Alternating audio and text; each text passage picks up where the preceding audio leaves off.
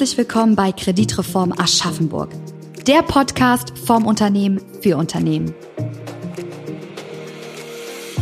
Wir stellen mit unserem Podcast nützliche Tipps für den Unternehmensalltag, interessante Expertenthemen und kreative Unternehmensstories aus der Region Aschaffenburg, Miltenberg und Alzenau vor.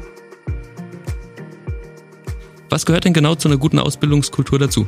Die Ausbildungskultur hat im Wesentlichen zum Ziel die Zufriedenheit unserer äh, Auszubildenden. Und diese erreicht man durch unterschiedliche Dinge, vor allem aber durch das Schaffen einer Vertrauenskultur. Dazu zählt Fairness, zum Beispiel auch in der Bezahlung, Respekt und Glaubwürdigkeit, aber auch über die Schaffung von Teamgeist und den Stolz auf die eigene Leistung, die des Teams und des Unternehmens, aber auch die Wertschätzung dafür. Die Zukunftsperspektive, die geboten wird, und die Nachhaltigkeit, mit der ein Unternehmen agiert, sind weitere wichtige Bestandteile einer guten Ausbildungskultur. Hallo und herzlich willkommen, liebe Zuhörer. Schön, dass Sie zu unserer weiteren Podcast-Folge dabei sind. Mein Name ist Kevin Busch und ich bin bei der Kreditreform in Aschaffenburg tätig. Heute sprechen wir über das Thema Ausbildungskultur. Dazu darf ich eine äußerst kompetente Ansprechpartnerin zu dem Thema begrüßen, Frau Martina Mischitz. Sie ist Executive Vice President Human Resources bei einem großen Arbeitgeber in der Region, nämlich bei der Firma Vika aus Klingenberg. Viele Jahre war sie in leitender Personalfunktion bei internationalen Konzernen tätig, wie zum Beispiel bei Diebold Nixdorf und Xerox. Herzlich willkommen, Frau Mischitz. Schön, dass Sie heute dabei sind und sich die Zeit für unser Gespräch nehmen. Dann fangen wir direkt an mit dem Gespräch. Bald starten ja ganz, ganz viele Azubis in zahlreichen Unternehmen wieder in ihre Ausbildung. Die meisten Betriebe haben da schon längst Verträge geschlossen. Und manche Studien sagen, dass so ungefähr jede siebte Ausbildungsstelle in Deutschland unbesetzt bleibt und dann nachträglich vielleicht sogar noch so um die 20 Prozent der Lehrverträge auch wieder aufgelöst werden. Warum ist das denn so? Das ist eine gute Frage. Äh, unbesetzt bleiben viele Ausbildungsstellen global gesehen einerseits wegen des demografischen Wandels. Wir haben einfach weniger Bewerber am Arbeitsmarkt. Auf der anderen Seite aber auch, weil ein Studium immer häufiger der praktischen Berufsausbildung vorgezogen wird. Und warum werden Lehrverträge aufgelöst? Dass Lehrverträge aufgelöst werden, hat sehr unterschiedliche, eher individuelle Gründe. Hier kann man mit einer guten Ausbildungskultur gegensteuern. Und gerade in der Pandemie haben wir Herausforderungen festgestellt. Durch das Fehlen der sozialen Kontakte, sowohl im Unternehmen als auch in der Berufsschule, fehlte den jungen Menschen oft der nötige Austausch und der Rückhalt. Und mit unserer Kultur und der Art und Weise, wie wir die Mitarbeiter in der Phase betreut haben, konnten wir hier aktiv gegensteuern. Ich habe nach meinem Studium von meinem Chef mal ein Buch geschenkt bekommen, ähm, die Hidden Champions. In dem Buch ist auch von dem Autor Hermann Simon hervorgehoben worden, dass die Vika ein Hidden Champion sei. Und da ging es um das Thema auch Ausbildungskultur, dass das durchaus ein Erfolgsfaktor für Unternehmen ist. Was gehört denn genau zu einer guten Ausbildungskultur dazu? Die Ausbildungskultur hat im Wesentlichen zum Ziel, die Zufriedenheit unserer äh, Auszubildenden. Und diese erreicht man durch unterschiedliche Dinge, vor allem aber durch das Schaffen einer Vertrauenskultur. Dazu zählt Fairness, zum Beispiel auch in der Bezahlung, Respekt und Glaubwürdigkeit, aber auch über die Schaffung von Teamgeist und den Stolz auf die eigene Leistung, die des Teams und des Unternehmens, aber auch die Wertschätzung dafür. Die Zukunftsperspektive, die geboten wird, und die Nachhaltigkeit, mit der ein Unternehmen agiert, sind weitere wichtige Bestandteile einer guten Ausbildungskultur. Bei den Herausforderungen, Lehrstellen zu besetzen, sieht es manchmal sogar so aus, als ob die Unternehmen sich bei den Azubis bewerben und gar nicht umgekehrt. Haben es da bekannte Unternehmenslahmen vielleicht leichter, da auf, sich aufmerksam zu machen? Wie erleben Sie das denn in Ihrem Unternehmen? Auch wir bei Vika machen uns derzeit sehr viele Gedanken über unsere Arbeitgebermarke. Es geht ja nicht einfach nur darum, Menschen in schillernden Farben und mit Versprechungen anzulocken. Wenn die Werbebotschaften und die Wirklichkeiten nicht übereinstimmen, hat man nichts gewonnen. Das führt im, eben im schlechtesten Fall zu dem, was wir vorhin gerade besprochen haben, zur Auflösung eines Ausbildungsvertrages. Wir selbst bei Vika möchten hervorarbeiten, was uns als Arbeitgeber besonders macht und was uns von anderen Unternehmen auf dem Arbeitsmarkt unterscheidet. Da kann ich heraushören, dass die Arbeitgebermarke bei Ihnen gerade auf dem Prüfstand steht und ein bisschen weiter verfeinert werden soll. Jetzt ist es ja so, Sie stellen ja unabhängig davon trotzdem weiter Auszubildende ein. Wie kommunizieren Sie denn derzeit konkret Ihre gute Ausbildungskultur? Wir sind hier sehr aktiv am Arbeitgebermarkt. Ähm, wir sind aber auch ganz viel mit Aktionen unterwegs. Wir machen Girls Days. Wir haben jetzt gerade die Vika Live hinter uns, wo eben auch Beruf, ähm, Schüler zu uns in, ins Unternehmen kommen bereits, uns als Unternehmen kennenlernen. Ähm, also es sind wirklich, es ist nicht die eine Kommunikationsstrategie. Ähm, es sind die Aktionen, die Aktivitäten, die übers Jahr hindurch stattfinden, ähm, die dann aber auch weiter kommuniziert werden über die sozialen Medien, wo wir eben auch darüber berichten, was wir mit Schülern, mit angehenden Auszubildenden ähm, an guter Zeit verbringen, auch Spaß haben miteinander und uns so als Arbeitgeber eben auch und als Ausbildungsbetrieb eben auch gut vorstellen. Jetzt ein bisschen eine andere Frage in der Richtung. Ähm, Unternehmen müssen ja künftig, also es gibt in Zukunft ESG-Kriterien, dazu gehört dem einen oder anderen ist es bekannt als Thema Frauenquote, dass unter anderem auch mehr Frauen letztendlich in, oder Mädchen in die Jobs kommen. Berücksichtigen Sie das jetzt heute schon bei Bewerbern oder Bewerberinnen? Und gerade ist es ja so, Sie sind ja in einem technischen Umfeld, da ist es zurzeit wahrscheinlich noch ein bisschen schwieriger, dass sich da Damen gerne drauf bewerben. Welche Maßnahmen ergreifen Sie denn, damit sich gerade Frauen gerne bewerben? Ja. Also für uns ist die Diversität oder Vielfalt in der Belegschaft sehr wichtig.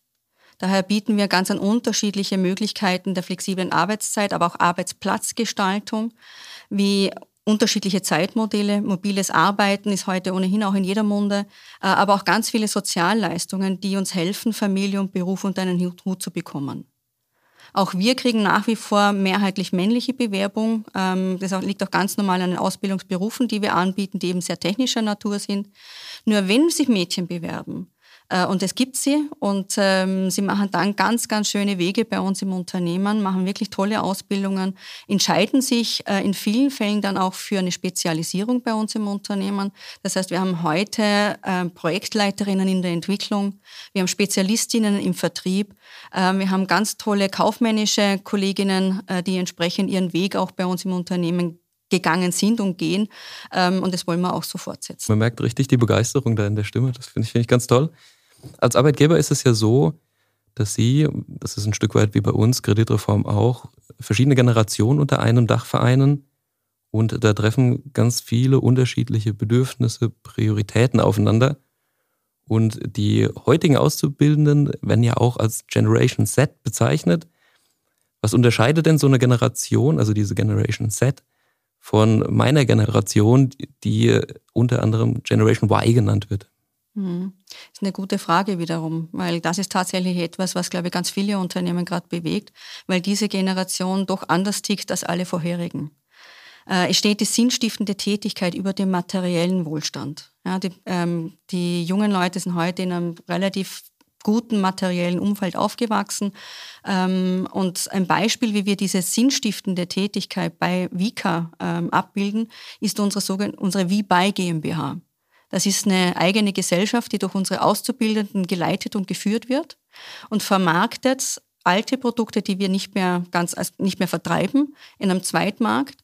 Ähm, und wir bieten ihnen damit zwei Möglichkeiten. Das eine ist Nachhaltigkeit, weil wir die Produkte nicht demontieren und verschrotten, sondern weiter einer weiteren Verwendung zuführen. Und die Erlöse aus diesem Unternehmen kommen einem wohltätigen Zweck, nämlich der Dr. Konrad Wiegand Stiftung zugute. Weiteres ist auch das Arbeitsklima und die Wertschätzung, die junge Leute für ihre Arbeit, aber auch für sie als Mensch äh, erfahren, ist für diese Generation wichtig. Und das ist was äh, ganz anderes als in meiner Generation. Ich bin ja fast schon zwei Generationen vorher. Äh, sie wünschen sich wirklich eine strikte Trennung zwischen Privatleben und Berufsleben. Und das fordert eben flexiblere Modelle ähm, und mobiles Arbeiten, wo man dann letztendlich auch diese Trennung vornehmen kann. Jetzt waren das ja nur zwei Generationen, über die wir da gesprochen haben. Wir hatten es gerade kurz schon angesprochen. Es gibt auch noch andere Generationen. Oft ist es in den Unternehmen ja so, die länger existieren, dass da drei oder vier Generationen aufeinandertreffen und denen allen gerecht zu werden, ist ziemlich schwierig. Ist es denn überhaupt machbar oder müssen sich da Ältere den heutigen Gegebenheiten anpassen? Natürlich müssen sich alle im Unternehmen an die Entwicklungen der Zeit anpassen. Wichtig ist jedoch, dass niemand durchs Raster fällt und überfordert wird. Hier braucht es wiederum individuelle Lösungen und Mechanismen, die die Aus- und Weiterbildungsbedarfe individuell feststellbar machen und eine gezielte Entwicklung ermöglichen. Und das gilt über alle Generationen hinweg. Jetzt ist es ja so, mit der Ausbildungskultur ist ein Stück weit auch eine Weiterbildungskultur eng verknüpft. Ähm, äh, gerade in vielen Unternehmen werden die ganzen Techniken, Prozesse und die Bedingungen immer weiter verändert und das verändert sich auch immer schneller. Um den Mitarbeitern eine langfristige Perspektive zu bieten, hörte das Ausbilden eigentlich im Grunde nie auf, kann man sagen. Bei uns selbst, jetzt in der Kreditreform Aschaffenburg, ist es auch so, dass einige Kollegen wie Marco oder Alex oder auch ich jahrelang im Unternehmen sind. Wir haben 2006 oder 2007 unsere Ausbildung begonnen, durften ähm, dann danach weiterhin hier bleiben, wurden in einem Studium auch gefördert nebenberuflich und kriegen auch heute noch immer wieder Kurse und werden da auch für wertgeschätzt. Ähm, die Aus- und Weiterbildungskultur ist sozusagen ein Teil der Unternehmensstrategie geworden. Wie sehen Sie das? Wir sehen das genauso. Unser berufliches Leben ist geprägt von lebenslangen Lernen. Jährliche Entwicklungsgespräche mit unseren Mitarbeitern helfen uns, die Wirksamkeit unserer Qualifizierungsmaßnahmen ähm, des Vorjahres zu bewerten und auch festzulegen, welche Schwerpunkte man im neuen Jahr ähm, wählen möchte. Aber es kommt immer wieder mal zu der Situation, dass Mitarbeiter einfach ähm, aus ihren Stellen hinauswachsen. Und dann wird geschaut, was kann die nächste Herausforderung für den Mitarbeiter oder die Mitarbeiterin sein.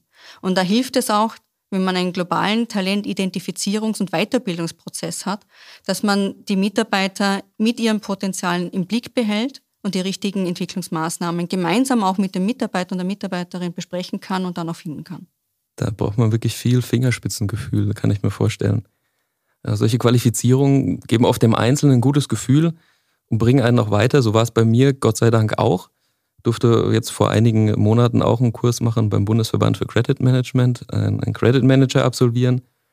Ähm, jetzt ist es aber so, auf dem Arbeitsmarkt gibt es ja nicht nur große Unternehmen. Mit dem Bewerbermangel, der vorherrscht, haben auch oft kleine Unternehmen zu tun und zu kämpfen. Haben Sie denn für diese Unternehmen Tipps, wie sie ihre Situation verbessern können, ohne dass da vielleicht viel Geld oder ein großes Budget eingesetzt werden muss, dass die Bewerber auf diese Unternehmen aufmerksam werden? Mhm. Ich glaube, es trifft alle Unternehmen, ähm, auch die großen wie die kleinen. Wir haben vorhin über den Fachkräftemangel gesprochen und die wenigeren Bewerber auch bei den auszubildenden Stellen. Ich glaube, was jedes Unternehmen sich überlegen muss, ist, was macht Sie als Arbeitgeber aus? Und wenn sie es dann noch schaffen, die aktuellen Azubis ähm, mit ins Boot zu nehmen und als Botschafter einsetzen können, dass sie ihre Message an den Markt und an ihre, ihresgleichen, an die Gleichaltrigen weitergeben, dann haben sie viel erreicht. Und das ist ihre Visitenkarte der Ausbildung als Unternehmen. Ähm, und da steht stehen heute die sozialen Medien jedem Unternehmen offen. Man kann sie nutzen. Und ich glaube, das ist die Botschaft, die man letztendlich einfach auch rüberbringen muss es hilft immer, wenn man auch darstellen kann, ähm, dass Azubis sich wohlfühlen. Das heißt, dass Azubis in diesen Berichten logischerweise positiv darüber sprechen. Ähm, und dann schließt sich der Kreis zu dem vorher erwähnten, zu den sinnstiftenden, sinnstiftenden Tätigkeiten. Aber bereits im ersten Lehrjahr. Na, weil oft, was hört man äh, von den ersten Lehrjahren? Äh, bei uns ist es tatsächlich so, dass wir sofort auch anfangen zu sagen, was ist dein Projekt? In welche Richtung geht es? Äh, und hier wirklich auch zeigen äh, äh, den Auszubildenden, dass sie sehr schnell einen Wert auch für uns als Unternehmen leisten, wertvolle Arbeit leisten ähm, und die Wertschätzung dafür auch erfahren. Interessant, also man könnte sagen, nicht einfach den Kaffee holen lassen, ja, sondern wirklich eine vernünftige Arbeit. Liebe Frau Mischetz, vielen Dank für die interessanten Einblicke ähm, in ihrer Arbeit und die wirklich guten Tipps. Wir sind jetzt leider schon am Ende der Sendung angelangt. Dankeschön. Vielen Dank auch von meiner Seite und ich finde es ganz wichtig, dass Sie das Thema der Ausbildungskultur aufgegriffen haben. Finde ich ganz toll. Vielen Dank. Liebe Zuhörer, Ihnen vielen Dank fürs Zuhören. Ich hoffe, wir konnten Ihnen einige nützliche Tipps und Impulse zu dem Thema Ausbildungskultur geben. Dankeschön und bis zum nächsten Mal. Sollten auch Sie Fragestellungen aus dem Unternehmensalltag haben, oder sich eine Podcast-Folge zu gewissen Themen wünschen, so melden Sie sich gerne jederzeit bei uns. Teilen Sie uns gerne die Fragen mit oder lassen Sie uns einen Kommentar da. Wir freuen uns über Ihre Bewertungen und wenn Sie uns auf unserem LinkedIn-Profil folgen.